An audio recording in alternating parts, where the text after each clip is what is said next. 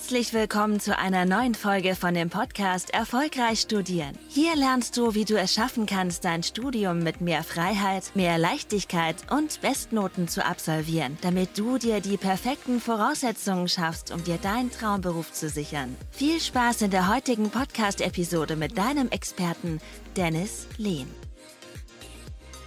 Heute sprechen wir über die Top 5 Tipps, wie du Stress in deinem Studium oder jetzt gerade auch in der Klausurenphase für dich endgültig meisterst und von dir löst. Wenn du also am Ende des Tages das Gefühl hast, nicht richtig abschalten zu können oder wenn du das Gefühl hast, dauerhaft unter Stress zu stehen, dann hat das einen gewissen Grund. Und wir werden heute mal über die Ursachen sprechen und schauen, was sind die besten Tipps, wie du das Ganze für dich meisterst. Und ja, Stress ist letzten Endes eine Reaktion deines Körpers. Das heißt, du merkst, dass gewissermaßen eine gewisse Form von Leistung erbracht werden muss und entweder macht man das nicht oder man macht das und man steht jetzt die ganze Zeit unter einem gewissen Druck bzw. unter einem gewissen Stress. Es kommen Gedanken auf, das löst eine emotionale Reaktion aus und wir fühlen uns dann gestresst gewissermaßen. Und gerade im Studium ist es sehr, sehr häufig, dass ähm, die Ursachen sind, okay, wie kann ich jetzt mit diesen großen Stoffmengen umgehen, wie soll ich das Ganze schaffen in der kurzen Zeit. Man hat vielleicht zu spät mit dem Lernen angefangen und merkt, wie soll man das Ganze jetzt irgendwie noch hinbekommen. Es sind einfach vielleicht viel zu viele Aufgaben, die gleichzeitig zu erledigen sind. Man fragt sich, wie soll man das Ganze irgendwie schaffen? Es steht einfach gerade viel zu viel an.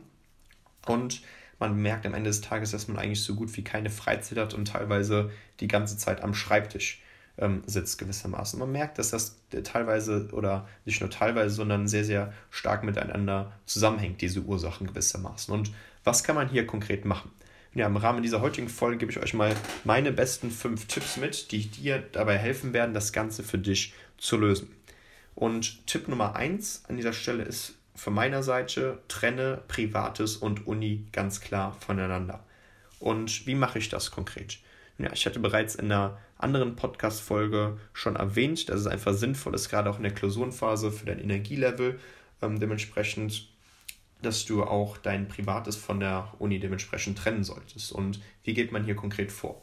Und ja, du solltest hingehen, dass du dir einen Wochenplan erstellst. In deinem Wochenplan solltest du natürlich deine Wochenziele verankert haben, das heißt, was du dementsprechend für die Uni zu erledigen hast, dass du das an sich einträgst und nicht einfach planlos in die Woche startest und einfach so viel machst, wie gerade irgendwie da ansteht oder wie man Lust und Laune hat, sondern dass man wirklich hier hingeht und sich einen Plan erstellt, wo an sich die ähm, Sachen für die Uni verankert sind, aber auch deine Freizeitblöcke. Das heißt, wenn du sagst, okay, ab 18 Uhr habe ich jetzt einen konkreten Freizeitblock, das sollte vom Montag bis Samstag an sich so durchgezogen werden. Am besten habe ich auch einen Sonntag, wo ich an sich nichts mache, gerade auch in der Klausurenphase wichtig, diesen Sonntag so aufrechtzuerhalten und dass man neben diesen Freizeitblöcken vielleicht auch nochmal ähm, Sessions sich eintragt, wo man jetzt vielleicht ins Fitnessstudio geht oder sonstiges macht. Das heißt, dass man auch seine Freizeitaktivitäten hier bewusst einplant. Das ist ganz, ganz wichtig, weil du solltest dir auch gerade in der Klausurenphase und vor allem gerade in der Klausurenphase, wo der Stresslevel an sich nochmal ein bisschen höher ist ähm, als jetzt im Semester an sich,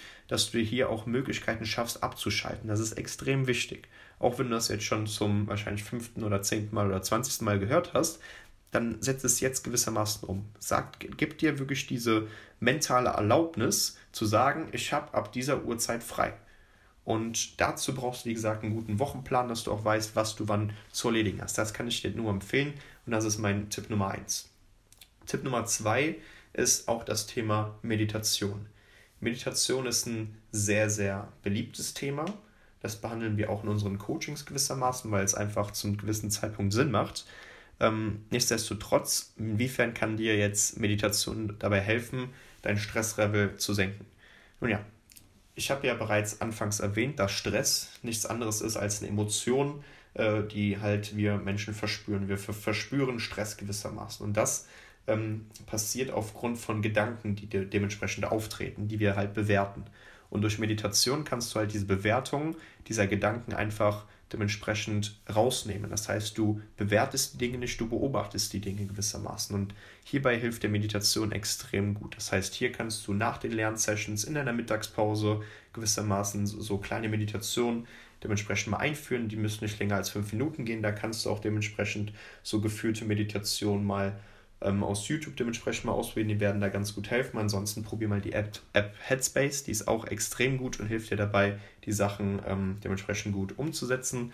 Und dann wirst du auch sehen, dass ja, Meditation auch ein extrem gutes Werkzeug ist, um Stress dementsprechend vorzubeugen, beziehungsweise den Stress wirklich mal zu eliminieren. Das ist ganz, ganz wichtig. Eine dritte Methode oder ein dritter Tipp, den ich dir mal gerne mitgeben möchte, ist die richtige Lernstrategie. Ich habe bereits in einer Podcast-Folge oder am letzten Seminar äh, bzw. Workshop schon erwähnt, es gibt eine Lernstrategie, die langfristig extrem Sinn macht. Das ist auch das, was wir den Studierenden mitgeben.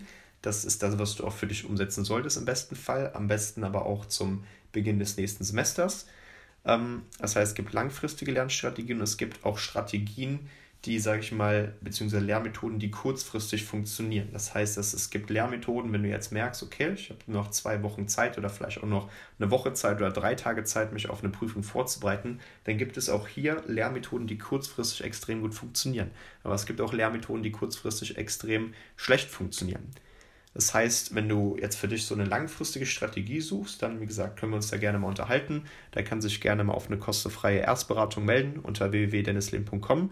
Dann können wir gerne mal schauen, wie so eine langfristige Strategie für dich aussieht. Wenn du jetzt gerade auch kurzfristig dich dementsprechend vorbereiten möchtest, dann gibt es da auch gewisse Strategien. Das heißt, du musst gucken, was kurzfristig wahrscheinlich nicht funktionieren wird, sind irgendwie das Überfliegen des Vorlesungsskriptes, dass man sich irgendwelche komplexen Mindmaps erstellt, dass man kurzfristig anfängt, sich noch Karteikarten erstellt. Das wird leider nicht funktionieren, sondern du brauchst eine Strategie bzw. Lernstrategien, die kurzfristig funktionieren. Und das sind beispielsweise auch Lernmethoden mit Eventcharakter. Das heißt, dass du beispielsweise auch deine toten Zeiten nutzt in deinem Alltag und dementsprechend ähm, ja hier guckst, wie du diese Inhalte für dich dementsprechend dir einprägst. Dazu zählen Audiodateien, dazu zählen Lernzettel, dazu zählen auch Mindmaps, die du vielleicht im Vorfeld schon erstellt hast, die du an gewissen Stationen aufbringst, um diese dann in deiner toten Zeit wirklich dir mal zu merken. Da hast du einmal eine räumliche Komponente mit drin, eine emotionale Komponente mit drin, eine visuelle Komponente noch mit drin und da wirst du schon sehen, dass du die Inhalte wirklich extrem gut dir einbringen kannst. Das heißt, du brauchst wirkliche Lernmethoden mit Eventcharakter, ähm, die dementsprechend hier extrem gut funktionieren. Was du auch kurzfristig noch umsetzen kannst, um auch große Stoffmengen innerhalb von kürzester Zeit auswendig zu lernen, sind gewissermaßen gehirngerechte Mindmap-Zusammenfassungen. Das heißt, wenn du dir solche Prozess-Mindmaps erstellst, dann wirst du sehen, allein durch die Erstellung solcher Mindmaps wirst du die Inhalte schon sehr, sehr gut dir merken können. Es gibt noch das Gedächtnistraining, wo du innerhalb von kürzester Zeit, je nachdem wie viel Zeit du jetzt natürlich zur Verfügung hast, aber in der Regel brauchst du da schon so mindestens mal eine Woche, um deine Gedächtnisleistung wirklich aufs nächste Level zu bringen. Und wenn du diese Gedächtnistechniken dann für dich nutzt, wirst du auch sehen, dass du innerhalb von kürzester Zeit große Stoffmengen wirklich aufsaugen kannst, wie so ein Staubsauger und äh, die Sachen auch behältst gewissermaßen. Das ist halt extrem gut. Das heißt hier Tipp Nummer drei, Lernstrategien. Es gibt Lernstrategien, die langfristig extrem sinnvoll sind. Das ist äh, auch mein Tipp, dass du das eher verwendest. Und diese kurzfristigen Strategien, wenn du jetzt aktuell noch nicht auf den Stand bist, wie du gerne möchtest, oder wenn du merkst, ich habe jetzt noch nicht die ideale Strategie für mich gefunden, dann gibt es auch eine Lernstrategie oder Strategien, die jetzt kurzfristig funktionieren, aber dementsprechend auch Strategien, die ja im nächsten Semester du wahrscheinlich auch eher langfristig für dich umsetzen solltest. Das ist halt ganz, ganz wichtig. Ne? Und da können wir uns gerne auch mal beides über beides unterhalten, dass ich dir gerne mal über beides mal Impulse mitgebe. Wie gesagt, da ähm, nochmal der Impuls, da kann sich gerne auf eine kostenfreie Erstberatung mal bei mir melden und dann können wir uns mal anschauen, was da für dich am besten funktioniert. Kommen wir mal zum Tipp Nummer 4. Tipp Nummer 4 ist, dass du genügend Schlaf hast. Und hier ist es halt extrem wichtig, dass du dir klar machst, dass wir Menschen ähm, quasi auch so zirkadiane Rhythmen haben. Das heißt, das sind alle Rhythmen, die innerhalb von 24 Stunden ablaufen. Dazu zählt zum anderen auch der Schlafrhythmus.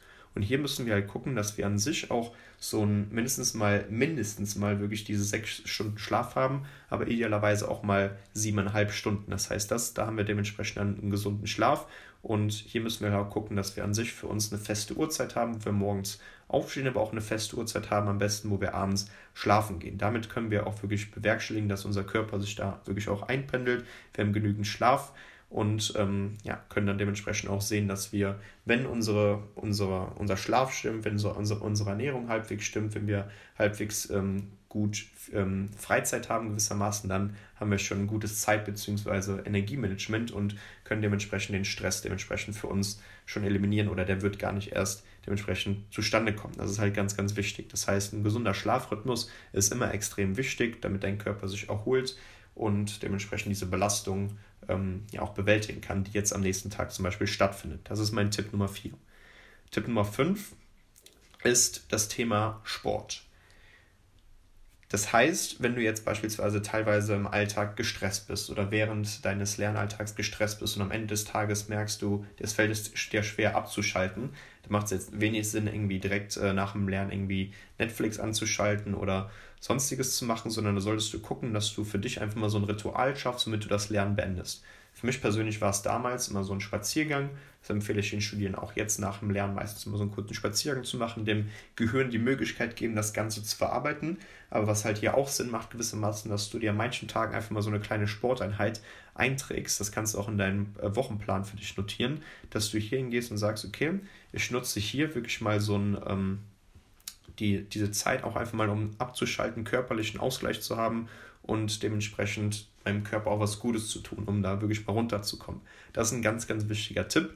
Das heißt, Tipp Nummer 5 ist das Thema Sport. Das heißt, dass du dir wirklich mal so eine gewisse Sporteinheiten machst, beziehungsweise einen körperlichen Ausgleich hast. Das kann auch, wie gesagt, sein, dass du am Ende deiner Lernsession zum Beispiel um 18 Uhr, wenn du für dich einen Cut ziehst, dass du sagst, okay, hier mache ich auch mal einen kurzen Spaziergang, was ja auch schon eine gewisse Form von einem körperlichen Ausgleich ist. Das würde ich dir, wie gesagt, gerne mitgeben.